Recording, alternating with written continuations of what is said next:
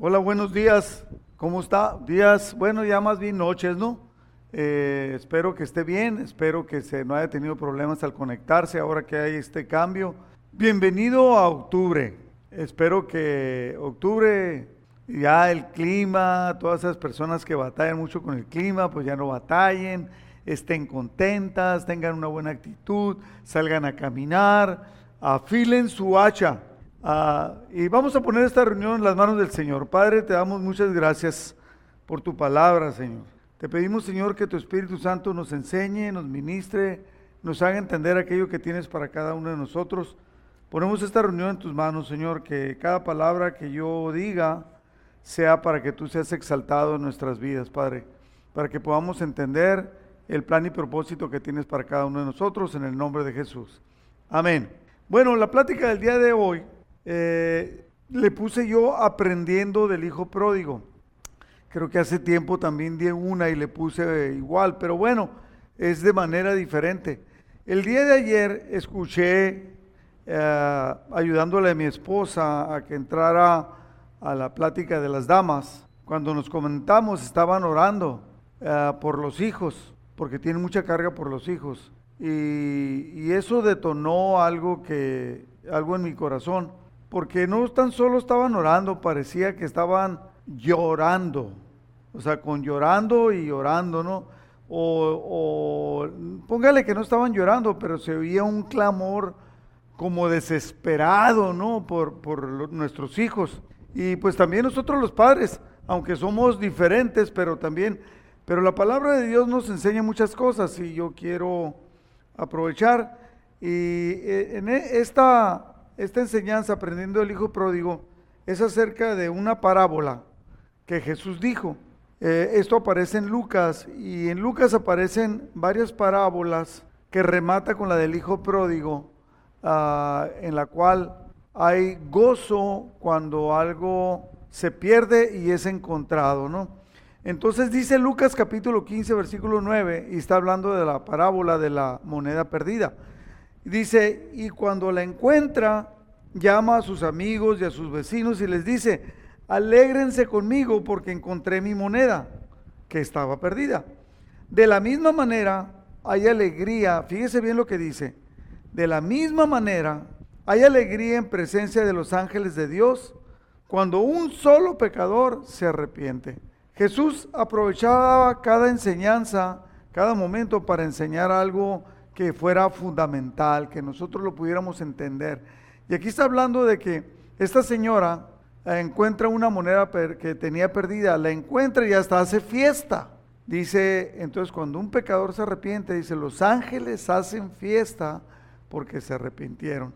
Y enseguidita une la, la parábola del hijo pródigo, que fíjese, para que vea cómo la une. Eh, dice en Lucas 15, 11, para ilustrar mejor esa enseñanza, Jesús les contó la siguiente historia. Un hombre tenía dos hijos. El hijo menor le dijo al padre, quiero la parte de mi herencia ahora, antes de que mueras. Entonces el padre accedió a dividir sus bienes entre sus dos hijos. Era una costumbre del pueblo hebreo que el hijo mayor le tocaban dos terceras partes de la herencia y al hijo menor una tercera parte, o sea, menos. Entonces él le dijo, quiero la parte de mi herencia antes de que mueras y el padre accedió a dividir sus bienes entre sus dos hijos. Pocos días después, el hijo menor empacó sus pertenencias, ya tenía dinero, y se mudó a una tierra lejana, distante, donde derrochó todo su dinero en una vida desenfrenada. Al mismo tiempo que se le acabó el dinero, hubo una gran hambruna en todo el país y él comenzó a morirse de hambre. Literalmente se empezó a morir de hambre. Convenció a un agricultor local de que lo contratara y el hombre lo envió al campo para que diera de comer a sus cerdos. El joven llegó a tener tanta hambre que hasta las algarrobas con las que alimentaba a los cerdos le parecían buenas para comer, pero nadie le dio nada. Eh, cuando finalmente entró en razón, se dijo a sí mismo, en casa o en casa de mi padre, dice la reina Valera, hasta los jornaleros tienen comida de sobra y aquí estoy yo muriéndome, muriéndome de hambre. Volveré a la casa de mi padre y le diré, Padre, he pecado contra el cielo y contra ti. ya, ya no soy digno de que me llamen tu hijo, te ruego que me contrates como jornalero. Eso lo pensó y enseguida lo hizo. Entonces regresó a la casa de su padre y cuando todavía estaba lejos, su padre lo vio llegar, lleno de amor y de compasión, y corrió hacia su hijo, lo abrazó y lo besó. El día de hoy, hasta ahí voy a dejar esa enseñanza.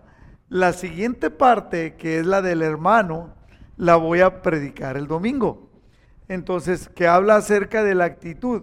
Entonces, el padre lo vio llegar de lejos, lleno de amor y de compasión. Eh, corrió hacia su hijo, lo abrazó y lo besó. O sea, obviamente lo perdonó. Eh, el Lucas 15, 21, su hijo le dijo, Padre, he pecado contra el cielo y contra ti y ya no soy digno de que me llamen tu hijo. Pero su padre dijo a los sirvientes, rápido, traigan la mejor túnica que haya en la casa y vístanlo. Consigan un anillo para su dedo y sandalias para sus pies. Maten al ternero que hemos engordado. Tenemos que celebrar con un banquete. Porque este hijo mío, necio, testarudo, eso se lo estoy poniendo yo, ¿eh? estaba muerto y ahora ha vuelto a la vida estaba perdido y ahora ha sido encontrado. Y comenzó la fiesta, con un corazón contento porque su hijo que había actuado mal estaba ahora bien. Básicamente en esta enseñanza hay dos actores principales. Después, en lo que voy a predicar el domingo, está el tercero, que es el, el, el hermano. El primero es un padre amoroso y el otro es un hijo rebelde, inmaduro y necio. Alguien diría, ¿hay de otros? Sí, sí hay de otros, pero, pero normalmente el hijo tiene la tendencia, eh, uno quisiera que los hijos fueran pues bien amorosos, que nos cuidaran a los viejitos, que se preocuparan por ti y todo. Y pues yo he visto muchas veces que los hijos tienen 40, 50 años y todavía están viendo a ver qué le sacan al papá o a la mamá. Eh, quiero darle rápidamente 10 puntos que debemos de entender y aplicar de esta enseñanza. Ahí está la enseñanza.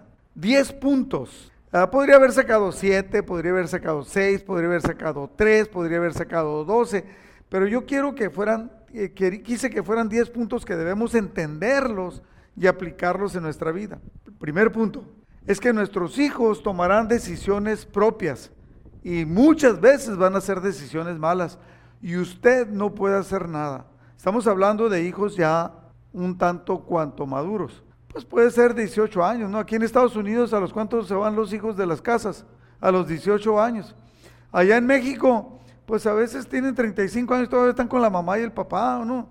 Eh, eh, los 40, 40 años. Y entonces nosotros tenemos que amarlos, tenemos que educarlos y después dejarlos que tomen sus propias decisiones. Y muchas veces van a ser malas. Bueno, nosotros no somos culpables. No podemos evitarlo. Usted, mi querido hermano o hermana, no lo puede, no lo puede evitar. Y aún así, aunque tomen malas decisiones, debemos educarlos, debemos de amarlos. En el tiempo que están con nosotros, le podemos dar lo mejor que podamos. En Deuteronomio 6:5 dice la palabra de Dios, ama al Señor tu Dios con todo tu corazón, con toda tu alma y con todas tus fuerzas. Debes comprometerte con todo tu ser a cumplir cada uno de estos mandatos que hoy te entrego. Repíteselos a tu hijo, a tus hijos una y otra vez. ¿Cuántas veces? Una y otra vez quiere decir que siempre y muchas veces. Habla de ellos en tus conversaciones, cuando estés en tu casa, cuando vayas por el camino, cuando te acuestes y cuando te levantes. ¿Qué quiere decir eso? Todo el día. Decía yo hace dos, ah, dos, semanas cuando di la enseñanza de José, que José el soñador no quiso pecar. ¿Por qué? Él no iba a ninguna iglesia, era esclavo, había estado alojado del papá. Es que su papá debió de enseñarlo bien quién era Dios y lo que representaba en su vida. Entonces nosotros les vamos a enseñar lo mejor que podamos. Hay un libro que se llama Abrázalos a los hijos abrázalos estrechamente, no es cristiano, abrázalos estrechamente y después déjalos ir. Mucha gente cree que los hijos son para nosotros. No, nuestros hijos Dios nos los da para que los eduquemos, para que les enseñemos y después que vayan a bendecir la tierra. Eso hizo mi papá conmigo. me enseñó, me amó y él sabía que yo iba a tomar mis decisiones. Y empecé a tomar malas decisiones y él nunca se opuso, me apoyó. Me dijo, hijo, estás equivocado, hijo, estás equivocado en esto, hijo, hiciste bien aquello. Pero sabía que era una cosa propia, ¿no? Número dos, debemos de dejar las cosas a Dios. Usted, mire, se conecta con la primera. Usted no puede evitar que sus hijos tomen malas decisiones. A veces toman malas decisiones con la esposa o con el esposo que tomaron.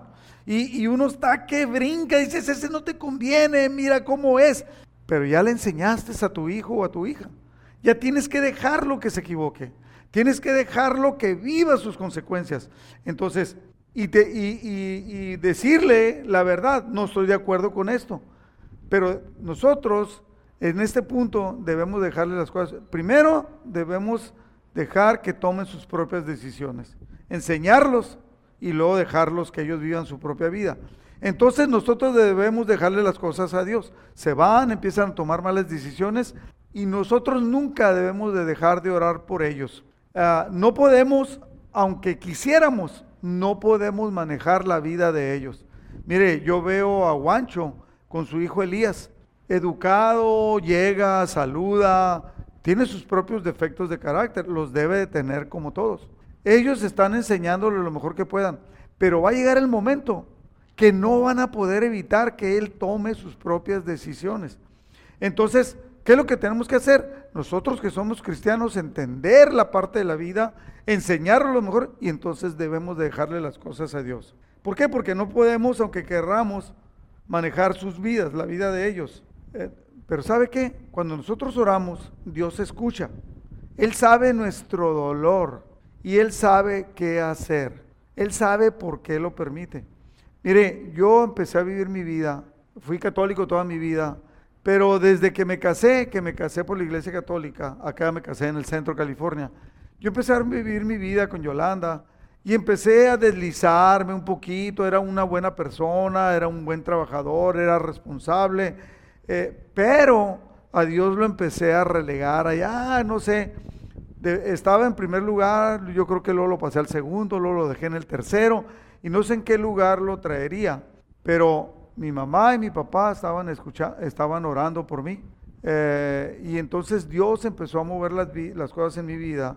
Mis papás no hicieron nada, o sea, no me quisieron forzar, ellos respetaron, Dios escucha nuestra oración, sabe lo que le está doliendo a usted, lo que nos está doliendo nuestro hijo, y Dios sabe qué hacer, nosotros no. En Efesios 3:19 me encanta este versículo, estos versículos, y lo quiero leer en la, en la, creo que es Dios habla hoy. Es mi deseo que experimenten el amor de Cristo. Pablo le dice a los Efesios, cuando es demasiado grande para comprender comprenderlo todo, entonces serán completos con toda la plenitud de la vida y el poder que proviene de Dios. Y ahora, que toda la gloria sea para Dios, quien puede lograr mucho más de lo que pudiéramos pedir o incluso imaginar mediante su gran poder que actúa en nosotros. O sea, Dios va a hacer las cosas y debemos entenderlo y dejar las cosas a Dios. Que tu hermano, que tu hijo, que debemos dejarlo. ¿Ha escuchado usted la expresión tocar fondo. Eso lo usan mucho en, en, en Alanon, en doble A. Déjalos que toquen fondo. No les ayudes. No metas las manos por ellos. Son drogadictos. No metas. Déjalos que toquen fondo. Eh, no metamos las manos. Su sufrimiento, el dolor que tienen ellos y que tenemos nosotros, eso forma parte de la solución. Dios permite. Aquí al muchacho, al hijo pródigo, Ah, despilfarró todo. Eso es lo que significa pródigo. Alguien que tiene y que da y que, y que lo malgasta. Eso significa pródigo. Entonces, e, ese, el dolor en él por los errores que cometió era necesario.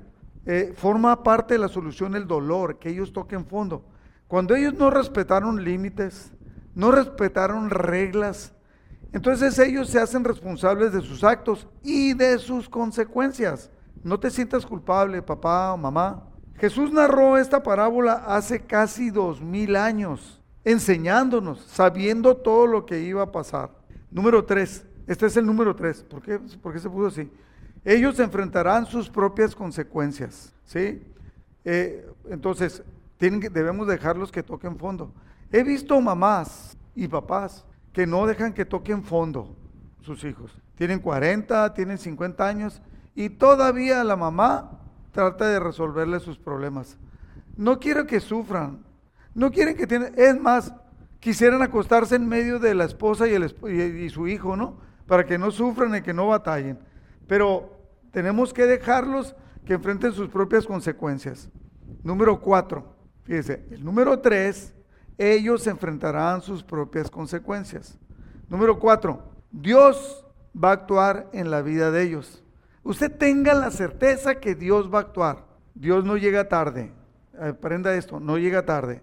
Sabe algo que tú no sabes. Dios sabe algo que tú no sabes, que tu hijo tiene en el corazón, que tu hijo tiene guardado, que tu hijo no ha permitido que dé, fruto, pero Él sabe algo que tú no sabes. Él los conoce a la perfección, los conoce mejor que nosotros. Y sabes qué? Este punto es tremendo. Él los ama a tu hija, a tu hijo. Dios los ama aún más que nosotros mismos, porque nosotros amamos con un amor imperfecto. Dios permitió que este hijo pródigo tuviera hambre. Dios trajo el hambre y permitió que él tuviera hambre y que trabajara con los cerdos, lo cual era denigrante para él. Número 5. El padre permitió las consecuencias. No fue tras él, no, no le dijo, hijo, mira, no te vayas a, a, Éfeso. Estoy inventando, ¿eh? no voy a pensar que así dice. No te vayas a Corinto.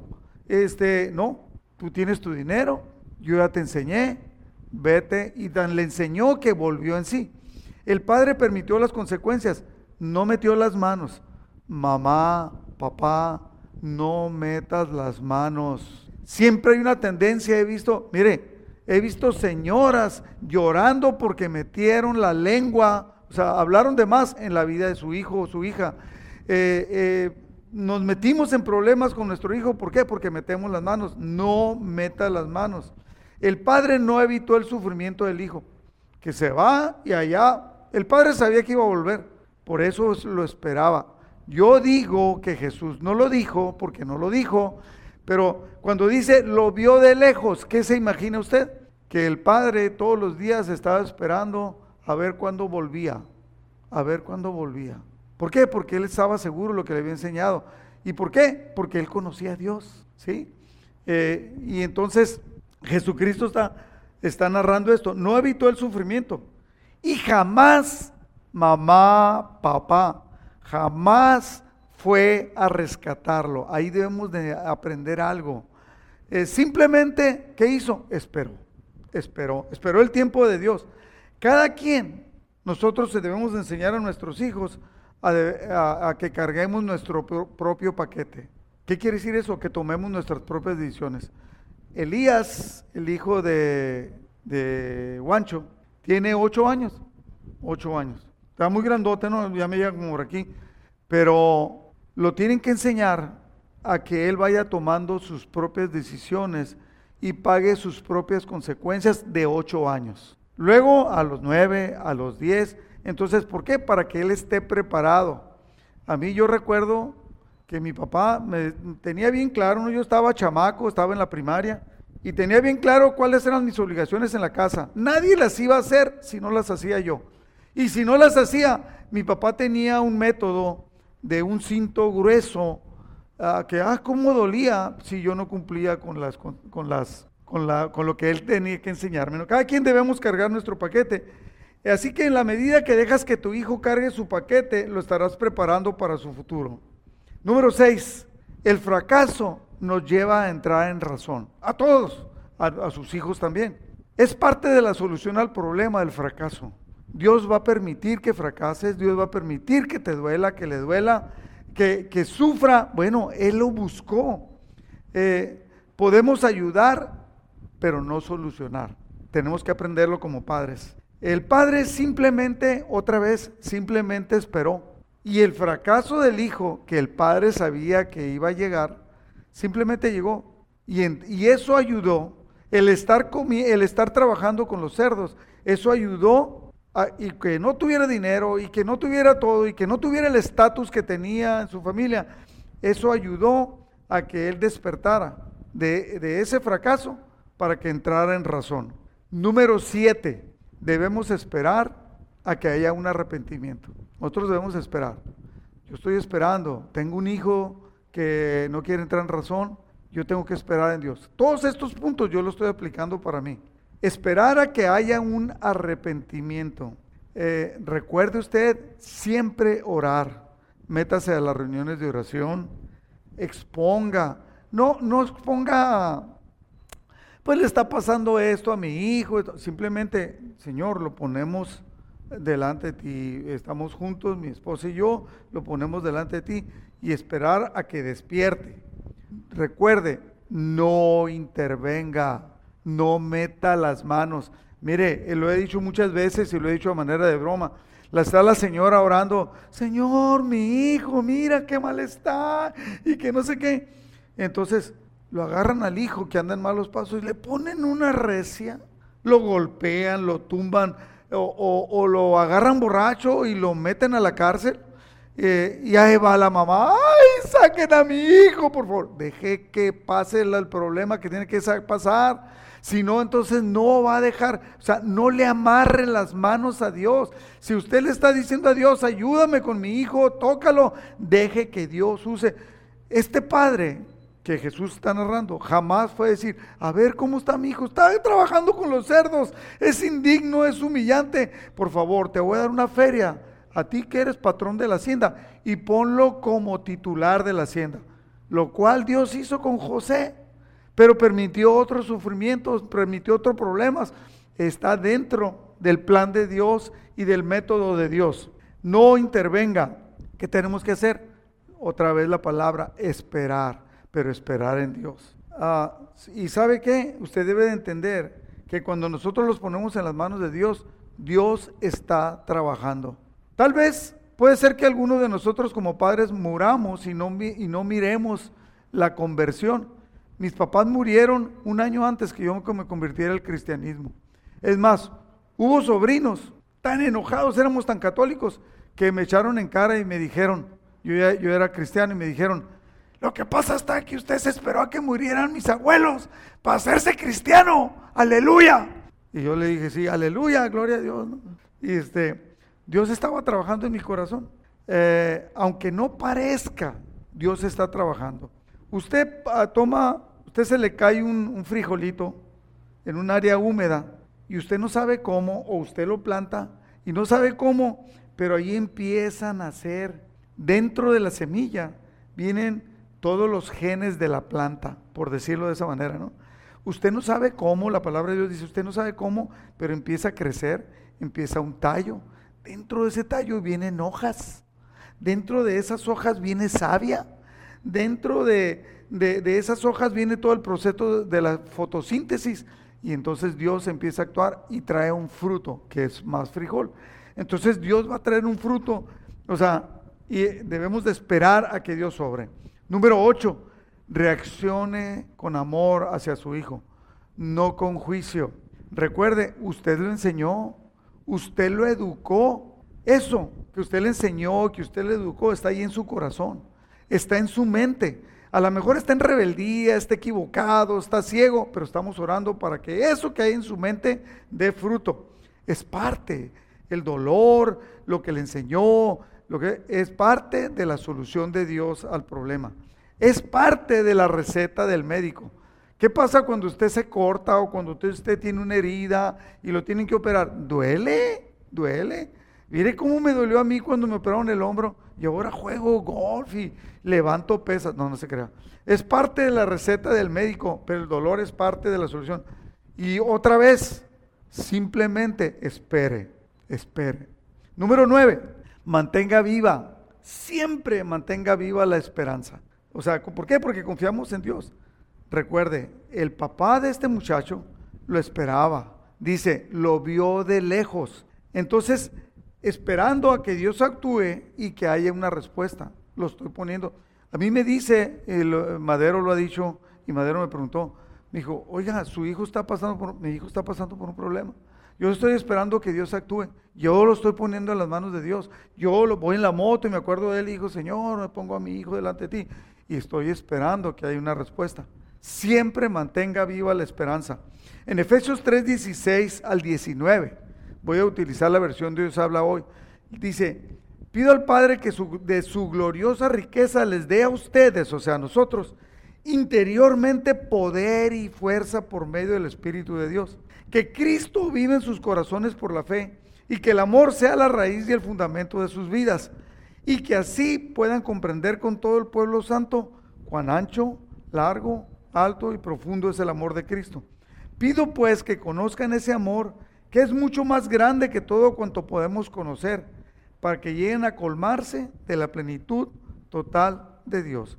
Usted siga confiando en Dios, la plenitud de Dios es tremenda. Y número 10, Dios escucha y contesta. No le estorbe, mi querido hermano y hermana, no le estorbe parece que se va a convertir, parece que se va a arrepentir. Y entonces se va a arrepentir y le voy a dar más dinero, le voy a dar dinero. ¿Para qué? ¿Para que se drogue? ¿Para qué? Para que sigan los de disoluto. El papá jamás le mandó dinero, jamás corrió a buscarlo, dejó que enfrentara sus propias consecuencias. Así que usted no le estorbe a Dios, porque Dios está trabajando en ellos. Pregúntese, fíjese, pregúntese, ¿Por qué Jesús habló esta parábola? Hace casi dos mil años, para que pudiéramos entender. Y él sabía lo necio que somos como padres. Y algo mucho mejor, y con esto quiero terminar, mucho mejor. Cuando Jesús habló esta parábola, Jesús estaba hablando de un arrepentimiento espiritual que lleva a la salvación. Por eso habló acerca de que hay gozo en el cielo. Estaba hablando de alguien que se pierde y viene otra vez a los pies de Dios y tiene una conversión. Nosotros estamos orando, no importa cuánto se han equivocado nuestros hijos, no importa cuán en el suelo estén tirados, Dios escucha y va a contestar. Y, quiero aprovechar para que si usted que está escuchando el día de hoy eh, no ha aceptado a Cristo como su Salvador, pueda hacerlo. Eh, si usted desea que Cristo sea su Salvador, que usted sea su, su nombre sea escrito en el libro de la vida, vida Usted simplemente pídale a Cristo que entre a su corazón y repita conmigo estas palabras. Señor Jesús, nos hemos equivocado, hemos pecado, te pedimos perdón por todo lo que hemos hecho en nuestra obstinada manera de ser, en nuestra necia manera de ser. Te pedimos, Señor, yo te pido que entres a mi corazón, te pido que perdones la manera como he vivido y quites toda necedad. Te reconozco como mi Señor y mi Salvador. Te pido que entres en mi corazón y me lleves a vivir una nueva vida, así como dicen que tú lo puedes hacer. Te lo pido en el poderoso nombre de Jesús. Si usted hizo esta oración así sencilla, pero con el corazón, yo le aseguro que su nombre ha, quedado escrito en el libro de la vida. Ah, sea usted feliz. Sabemos que habemos muchos que estamos pasando por problemas. Hay una frase que dice, hijo de pastor, de lo peor. Este, ahora yo conozco una pastora en Mexicali, es hija de Aurelio, y usted la ve y no, pues muy suave, ¿no? Una actitud bien bonita, sus hijos bien educados, su marido y todo. Pero ella anduvo, su mamá le habló a todos los pastores de México y a todos los eh, eh, de ministerio y a todos póngase a orar por Mónica porque anda salida. Y Dios escuchó y ella lo dice ahora, dice Mónica riéndose, pues cómo no me iba a arrepentir si tenía todo mundo orando por mí, hasta vergüenza me daba. Pues más vergüenza haber hecho lo que andábamos haciendo cuando estábamos sin Dios. Así que usted no se preocupe, Dios tiene control. Sigue confiando. Y seguimos orando por todas las personas, estamos orando en las mañanas, eh, a veces en las tardes, por cada persona que está enferma. Eh, que Dios le bendiga.